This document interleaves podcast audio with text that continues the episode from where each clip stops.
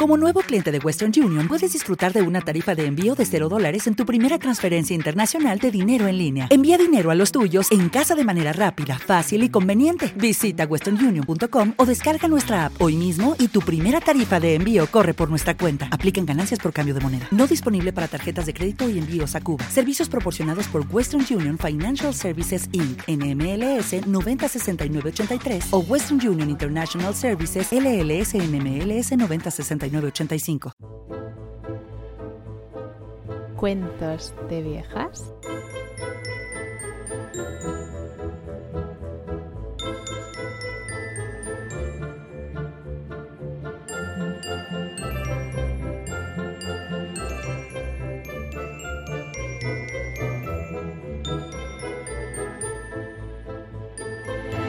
El Cristo de la Calavera. Cuenta la leyenda que allá donde la historia y la fábula son una, entre sus cobertizos, recodos subterráneos, emerge una peñascosa pesadumbre, gloria de España y luz de sus ciudades. Desde allí, el rey de Castilla marchaba a la guerra y apellidaba a diestro y siniestro todo lo más florido de la nobleza de sus reinos. Las silenciosas calles de Toledo resonaban noche y día con el marcial rumor de los atabales y los clarines. No pasaba hora sin que se oyese a los centinelas anunciar la llegada de algún caballero que venía a reunirse al grueso del ejército castellano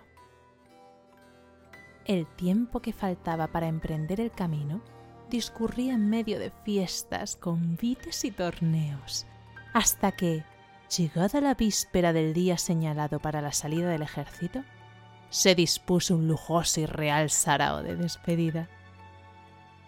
Aquella noche, el alcázar de los reyes ofrecía un aspecto singular. En los anchurosos patios, alrededor de inmensas hogueras, y diseminados sin orden ni concierto, se veía una bigarrada multitud de pajes, soldados y ballesteros.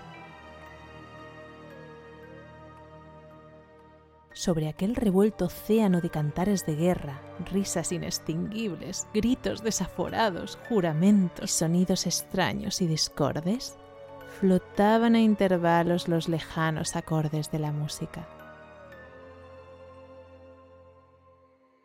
El sarao tenía lugar en los salones que formaban el segundo cuerpo del alcázar. Por las extensas galerías que se prolongaban a lo lejos, por los espaciosos salones vestidos de tapices, por todas partes a donde se volvían los ojos se veía oscilar y agitarse en distintas direcciones una nube de damas hermosas con ricas vestiduras y alegres turbas de galanes con calzas de seda entre esta juventud brillante y deslumbradora, que los ancianos miraban desfilar con una sonrisa de gozo, llamaba la atención por su belleza incomparable una mujer aclamada reina de la hermosura por la que suspiraban en secreto todos los corazones. Los fieles y numerosos pretendientes de doña Inés de Tordesillas, que tal era el nombre de esta celebrada hermosura, no desmayaban jamás en sus pretensiones. Entre todos ellos había dos, que al parecer, si no los predilectos de la hermosa, podrían calificarse de los más adelantados en el camino a su corazón. Estos dos caballeros, iguales en cuna, valor y nobles prendas, servidores de un mismo rey y pretendientes de una misma dama, se llamaban Alonso de Carrillo y Lope de Sandoval. Ambos habían nacido en Toledo. Juntos habían crecido y hecho sus primeras armas. Y en un mismo día, al encontrarse sus ojos con los de Doña Inés, se sintieron poseídos de un secreto y ardiente amor por ella, amor que germinó algún tiempo retraído y silencioso, pero que al tiempo comenzó a descubrirse De hecho, siempre que se les presentaba coyuntura para rivalizar entre sí en gallardía, la aprovechaban ansiosos de distinguirse a los ojos de su dama.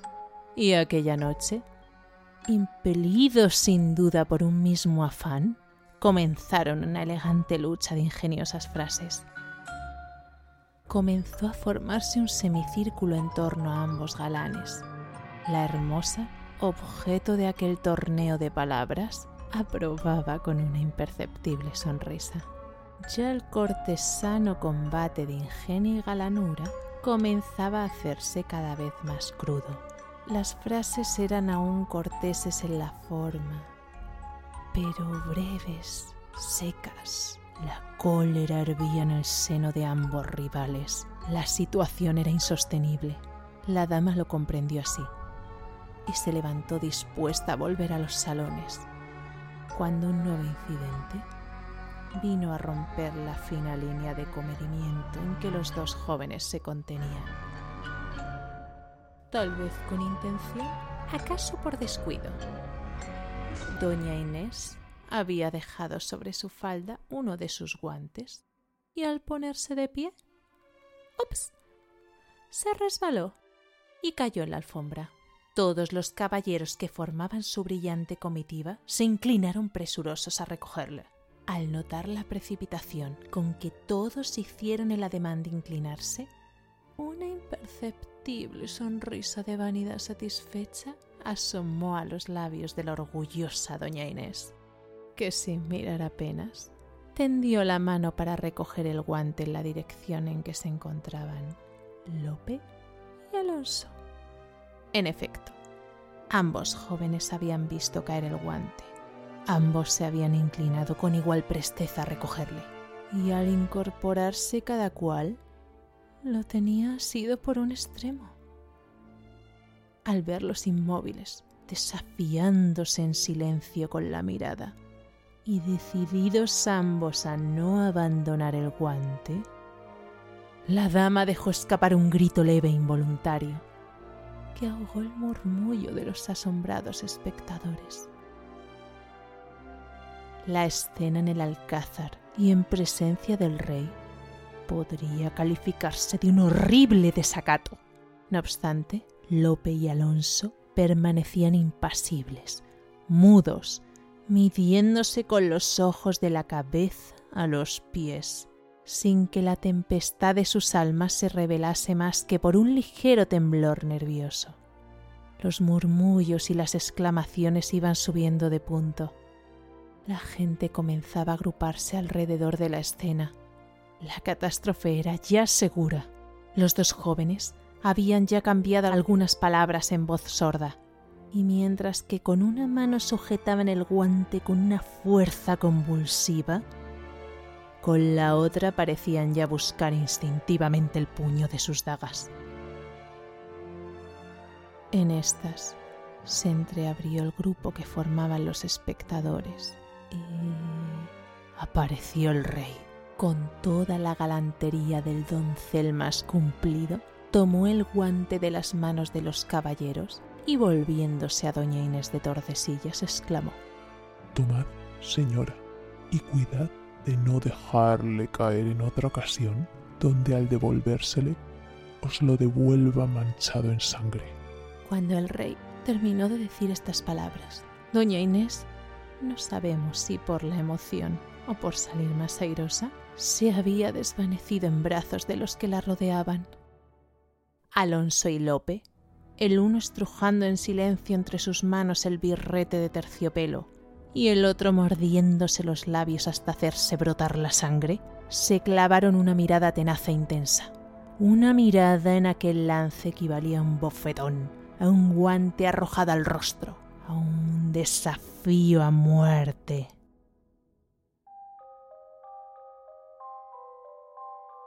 Al llegar la medianoche, los reyes se retiraron a su cámara.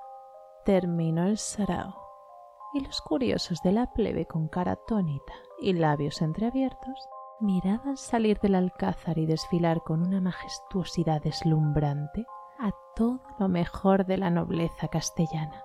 Poco a poco fue cesando el ruido y la animación. La gente del pueblo a su vez comenzó a dispersarse en todas direcciones, perdiéndose entre las sombras del enmarañado laberinto de calles oscuras, estrechas y torcidas. El silencio reinaba protagonista cuando un caballero que tendía la vista por todos lados como buscando a alguien, descendió lentamente hasta la cuesta del alcázar. Al llegar a la plaza, se detuvo un momento y volvió a pasear la mirada a su alrededor. La noche estaba oscura. No brillaba una sola estrella en el cielo, ni en toda la plaza se veía una sola luz. No obstante, allá a lo lejos, creyó distinguir el busto de un hombre. Era, sin duda, el mismo a quien aguardaba con tanta impaciencia.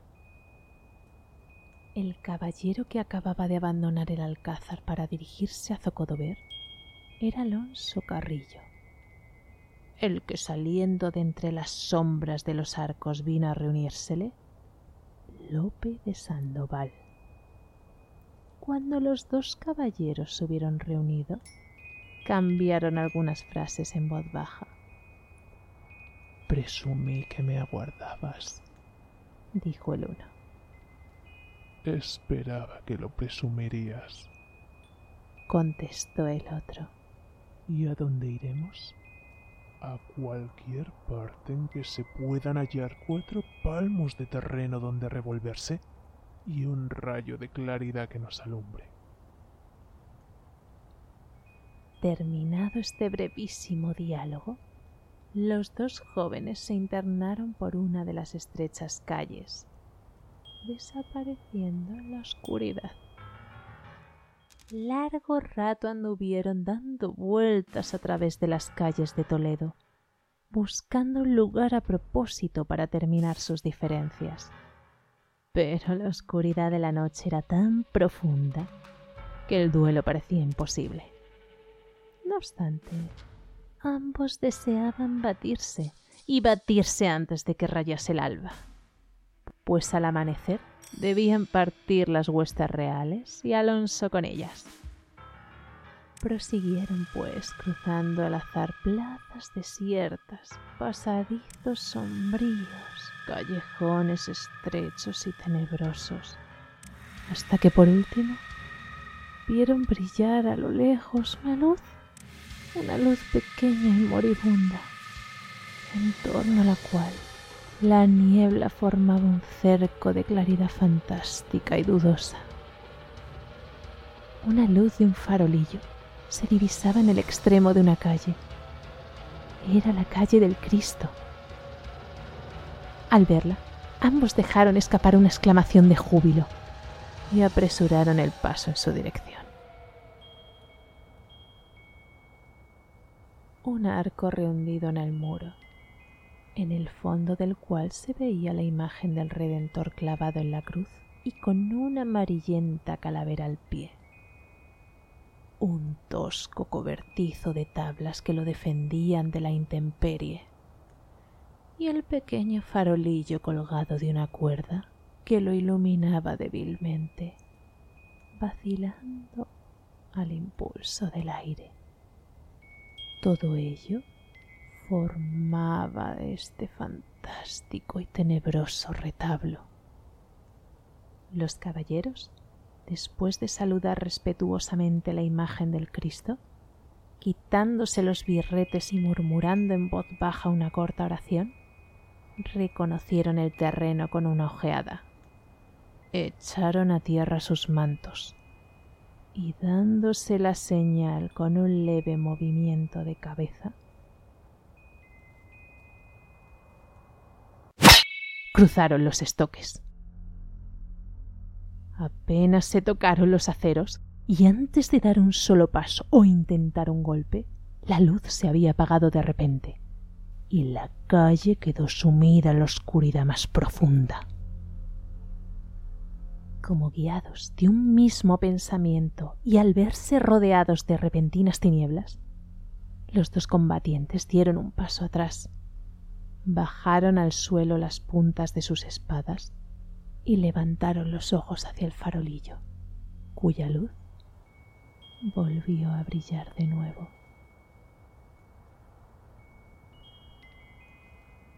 Será alguna ráfaga de aire que ha batido la llama al pasar, exclamó Carrillo. Lope dio un paso adelante para recuperar el terreno perdido. Tendió el brazo y... y los aceros se tocaron de nuevo, y la luz había vuelto a apagarse sola. La verdad es que esto es extraño, murmuró Lope mirando al farolillo, que había vuelto a encenderse y se mecía con lentitud, derramando una claridad trémula y extraña sobre el cráneo de la calavera colocada a los pies del Cristo.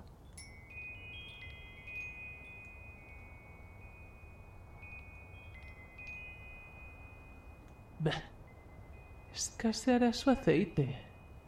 Y dichas estas palabras, el impetuoso Alonso tornó a colocarse en actitud de defensa.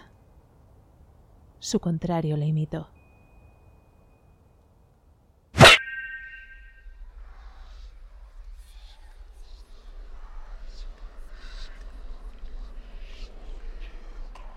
Esta vez no solo le rodeó una sombra espesísima, sino que al mismo tiempo hirió sus oídos el eco profundo de una voz misteriosa, semejante a sus largos gemidos del vendaval que parece que se queja y articula palabras al correr aprisionado por las torcidas, estrechas y tenebrosas calles de Toledo. ¿Qué dijo aquella voz medrosa y sobrehumana? Nunca pudo saberse. Pero al oírla, ambos jóvenes se sintieron poseídos de tan profundo terror que las espadas escaparon de sus manos. El cabello se les erizó. Por sus cuerpos se estremecía un temblor involuntario. Por sus frentes pálidas y descompuestas comenzó a correr un sudor frío como el de la muerte. La luz, por tercera vez apagada, por tercera vez volvió a resucitar, y las tinieblas se disiparon. Lope murmuró mientras miraba a su contrario, en otros días su mejor amigo, pálido e inmóvil como él. Dios no quiere permitir este combate, porque un combate entre nosotros ofende al cielo, ante el cual nos hemos jurado cien veces una amistad eterna. Y diciendo esto se arrojó en los brazos de Alonso, que le estrechó entre los suyos con una fuerza y una efusión indecibles. Pasados algunos minutos, durante los cuales ambos jóvenes se dieron toda clase de muestras de amistad y cariño, Alonso tomó la palabra. Lope, yo sé que amas a doña Inés. Ignoro si tanto como yo, pero la amas. Puesto que un duelo entre nosotros es imposible, resolvámonos a encomendar nuestra suerte en sus manos. Vamos en su busca que ella decida con libre albedrío cuál ha de ser el dichoso y cuál el infeliz. Su decisión será respetada por ambos, y el que no merezca sus favores, mañana saldrá con el rey de Toledo, e irá a buscar el consuelo del olvido en la agitación de la guerra. Pues sea lo que tú quieres, contestó Lope. Y el uno apoyado en el brazo del otro, se dirigieron hacia la catedral en cuya plaza y en un palacio habitaba doña Inés de Tordesillas. Estaba a punto de rayar el alba, y como algunos de los deudos de doña Inés marchaban al día siguiente con el ejército real, no era imposible que pudiesen penetrar en su palacio. Animados con esta esperanza llegaron al fin al pie de la gótica torre mas al llegar a aquel punto, un ruido particular llamó su atención y deteniéndose en uno de los ángulos, oculto entre las sombras de los altos machones que flaqueaban los muros, vieron, no sin asombro, abrirse el balcón del palacio de su dama y aparecer en él un hombre que se deslizó hasta el suelo con la ayuda de una cuerda y, por último, una forma blanca. Doña Inés sin duda, que inclinándose cambiaba algunas tiernas frases de despedida con su misterioso galán. El primer movimiento de los dos jóvenes fue llevar las manos al puño de sus espadas. Pero deteniéndose, como heridos de una idea súbita, volvieron los ojos a mirarse. Se tuvieron que mirar con tal cara con una cara de asombro tan cómica que ambos prorrumpieron en una ruidosa carcajada, carcajada que repitiéndose de eco en eco en el silencio de la noche, resonó en toda la plaza y llegó hasta el palacio.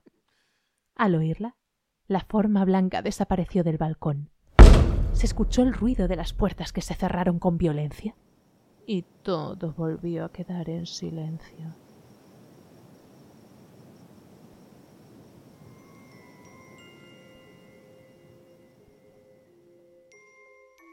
Al día siguiente, la reina, colocada en un estrado lujosísimo,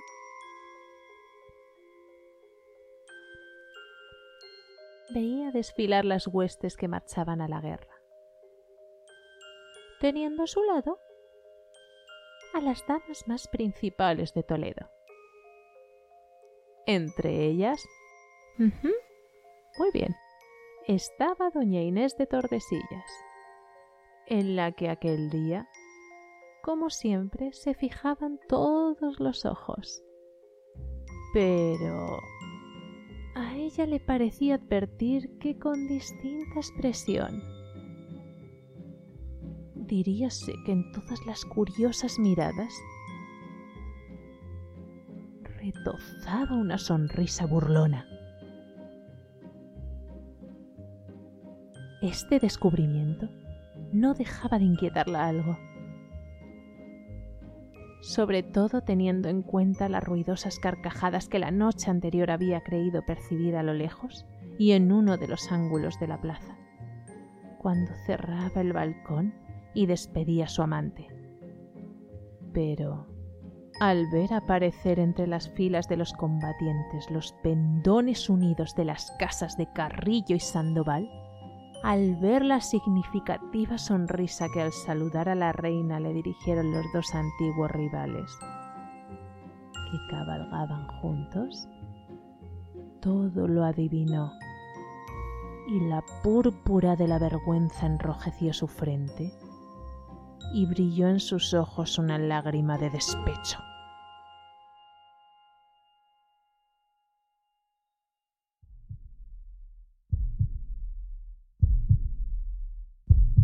Los suspiros son aire y van al aire. Las lágrimas son agua y van al mar. Dime, ¿cuándo el amor se olvida? ¿Sabes tú a dónde va? Sí, yo lo sé. En iVoox, debajo del podcast, encontrarás un corazón. No te olvides compartirme tu gran amor.